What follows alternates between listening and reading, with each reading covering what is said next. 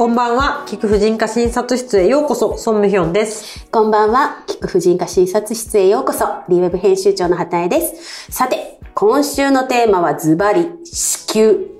なんか最近、まあそういう年代だっていうのもあると思うんですけれども、周辺で、もう友人も仕事関係も子宮の病気で悩まれている方がすごく多いんですよ。で、まあ、リーの読者も30代後半と40代前半が一番多いそうなので、ちょうどトラブルが多くなってくる時期ですよね。そうですね。アラフォーぐらいから更年期にかけて、やっぱり子宮の病気増えてきますね。癌とかもそうだし、うんあと生理不順とか、はいあの、生理が重くなったりとか、まあ、筋腫や内膜症も増えてくるし、まあ、いろいろですよね。それは仕方がないことなんですか？基本的には、やはり、まあ、うん年齢とともにそういう腫瘍とかは増えてくるし、うん。で、あとはそうですね、ホルモンバランスも、うん。まあその、だんだん、なんていうか、不順になってくる、その排卵周期とかもありますし、そうですね。まあ、加齢によって、例えば子宮が下がったりとか、はい。尿漏れとかそういうのも増えてくるので、まあ、あのやっぱり 年齢とともに病気が増えてくるのは仕方がないことかと。うん。なんか、あの、そうなんです。先日ね、宋さんが出版された、正しく知っておきたい子宮とホ女性ホルモン最新知識とセルフケアで更年期を楽に過ごすというあの本を拝見したんですけれども、あの、冒頭漫画だし、あと図解でカラーですごくわかりやすくて一家に一冊あるといいなと思いました。ありがとうございます。でも、子宮周りって、いや、こんなにいろいろ病気もあるのかとも、トラブルもあるのかとも思ったし、うん。でも、それが、まあ、ずっと女性って子宮、まあ、要は生理と付き合ってきてるから、うん痛みとか、その不快感とかに耐えてきてるから、うんなんかそこが普通なのか、病気なのかの、なんかこう、境界線が本当に分かりづらくて、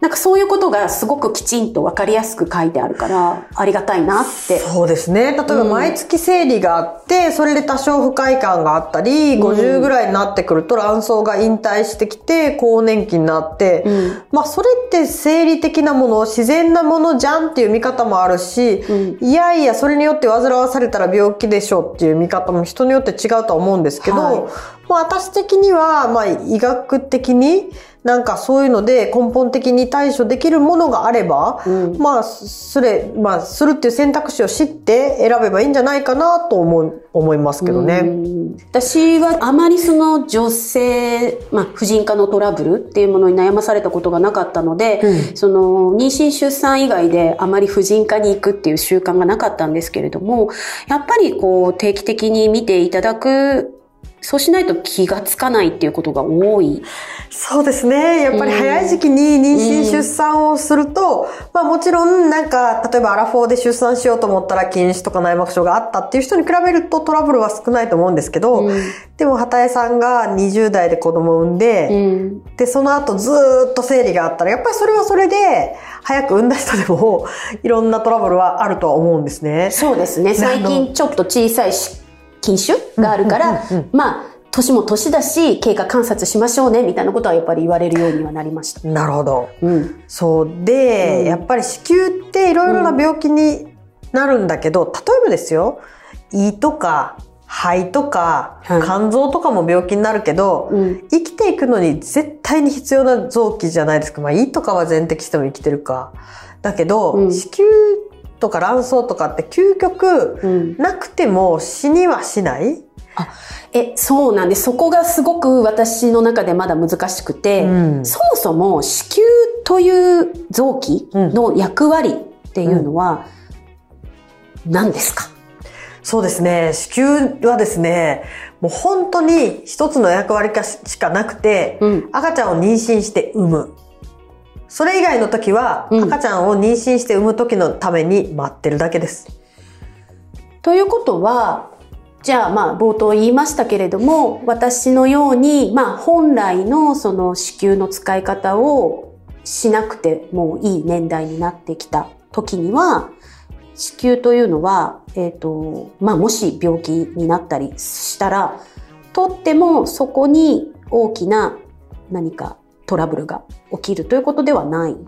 そうですね。あの、まあ、例えばですよ。はい今、畑江さんが子宮がんが見つかりましたと。はい。全摘すれば治りますって言われたら取るでしょそれとも、いや、絶対、癌のところだけをくり抜いて、なんとか子宮そのものは残してくださいって思うか。あそこをね、まだ真剣にだから勉強したことがなかったので、うんちょっと今日勉強したいなって思いました。そうですね。私、医者になって20年以上になるんですけど、はいうんやはり最近はすごくその患者さんの子宮を取りたくないっていう気持ちをすごい尊重するようになったんですけど、私が医者になる前とか、はい。本当に良性の小さな病気でもバンバン子宮を摘出していた時代があったみたいなんえー、それは予防ということになるんですうん。か繰り返しになるんですが、はい。子宮は生きていくのにそれほど必要な臓器ではなく、例例えば子供を産み終わった人とか、はい。まあ昔はね、これから子供が欲しいかもしれない人のも割と取られたっていう人もいるんですけど、まあ我々から見ると、はい。なんか子供を今後産む予定がなければ、まあ、病気がより治るんだったら子宮を取ればいいじゃんみたいな。例えば、まあ、さっき癌っていう例を出しましたけど、はい筋腫がボコボコいっぱいあって生理が重いですと。で、うんうん一回頑張って子宮筋腫をくり抜く手術をしました。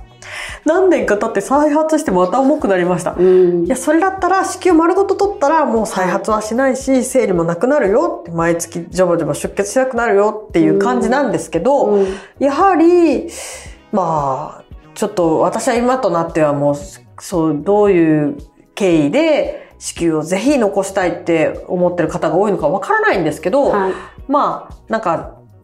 残したいと、やっぱり特別な思い入れがあるっていう方も多いです。ん？子宮、あ、じゃあそれは特にその役割的なことで残したいわけではなくて、そういう思いがあるから残したうい。ーん、そうですね。もうここのところ私、患者さんとお話ししても、取っちゃってもいいですっていう人の方が、うんすごい少なくて、うん。まあうちがそういう人が集まってくるのかもしれないですけれども、なるべく残したいっていう方が多くて、もちろうん。んやっぱりそれは尊重します。けど、私自身はですよ、はい。もう50になったら勝手に子宮と卵巣なくなってくれへんかなと思ってて、あ、そこまで？あ、そうなんだ。うんえ、そこね、すごい難しくて、さ、あの、そう、今後、卵巣についても勉強したいなとは実は思っていて、いろいろお伺いしたいなとも思ってたりするんですけど、子宮も卵巣も OK ですか？私らから見るとね、はい。子宮とか卵巣っていうのは、はいまあ40代、50代ぐらいから、癌になったりするんですよ。そうですようね。んで、やっぱり男性のなる胃がんとか肺がんとかに比べると、はい。まだ若いんです。でうんやっぱりもう私から見たら卵巣はまあホルモン出すけど、それは補充すればいいし、うんうんもう子供を今後欲しいと思わなかったら子宮と卵巣っていうのは、はい。あとはなんか癌になるリスクの臓器みたいなうん。印象なんですよ。もちろん一般の方とはだいぶ感覚が違うっていうのはわかるんですけど、はい。なので何か病気があれば好きあらば摘出したいと思っています。なんなら。で、好きあらばっていうか、ちょっとでも病気があれば。うん。病気がないのに取ったりはしませんよ。うんうんうんうん。で、さらに言うと、まあ、更年期。はいこの、今回出したい、あの、はい読む常備薬にもお話ししてありますけど、まあ、やっぱホルモンって補充できるじゃないですか。ホルモンね。はい更年期になってね。うんうん。そしたら、やっぱ子宮があると、はい。もう永久に子宮からホルモンを補充すると出血が時々起こるんですよ。まあもちろん落ち着いてはくるんですけど、で、子宮があるために、子宮内膜を保護するために、あの、黄体ホルモンも一緒に補充しないといけないし、子宮がなければ、うんエストロゲンだけ補充すればいいので、まあ、もう正直私の感覚から言うと、子宮は役割を終えたら消えてくれんかなぐらいの。なんか、すいません。本当に素人考えで言うと、もしね、あるべき場所にあったその臓器がなくなった時に、こう、なんか、こう、体の中で、こう、隙間ができちゃって、なんかいろんな、こう、負担が体にかかったりっていうことはないんですか？そうですね。皆さんに子宮があった場所はどうなるんですか？ってはいよく聞かれるんですけど、はいそこは腸が、腸が来ます。そっか。うん。で、もちろん、やっぱり子宮をと、全部取ることで、例えば子宮が下がりやすくなったりすることもあるけど、子宮の重みで下がる人もいるから、それはどっちとも言えないですよね、その臓器脱に関して言うと。まあどっちにしてもまあもちろん体にね負担がかかることはまあお腹を開けたりとかもするわけですしね。そうですね。うんまあお腹を開けるのも腹腔とか、あと膣式？はい。下からとかを併用するとそんなにはあれなんですけど、なんだろう、やっぱり私が思うのは、なんか子宮に感性が宿るとか、子宮を取ったら自分じゃなくなっちゃうとか、なんかあった方がいい臓器って思ってる方がすごく多くて、もちろんそれを、いや、なくても大丈夫なんですよとかは、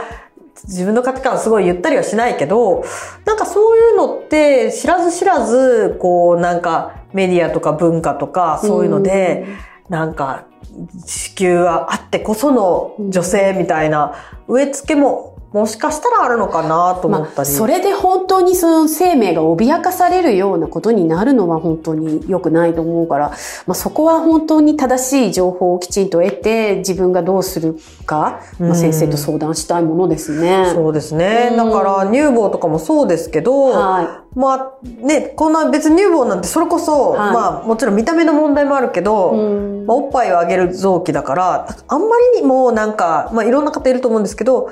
なんか、女にとって乳房を摘出するのは、すごくもう苦しいことですみたいなことも、うんなんか言い過ぎるのも良くないのかなと思ったりもそうして。ですよね。まあ本当にそこ、まあ、さらにまあ見える場所にあるのでね、まあ私もそこ乳房はねなんかそう、一概には言えないし、まあそう乳がん戦っていらっしゃる方、こういろいろね、取材させていただいて、あの、苦しみも、あの、いろいろお伺いしているので、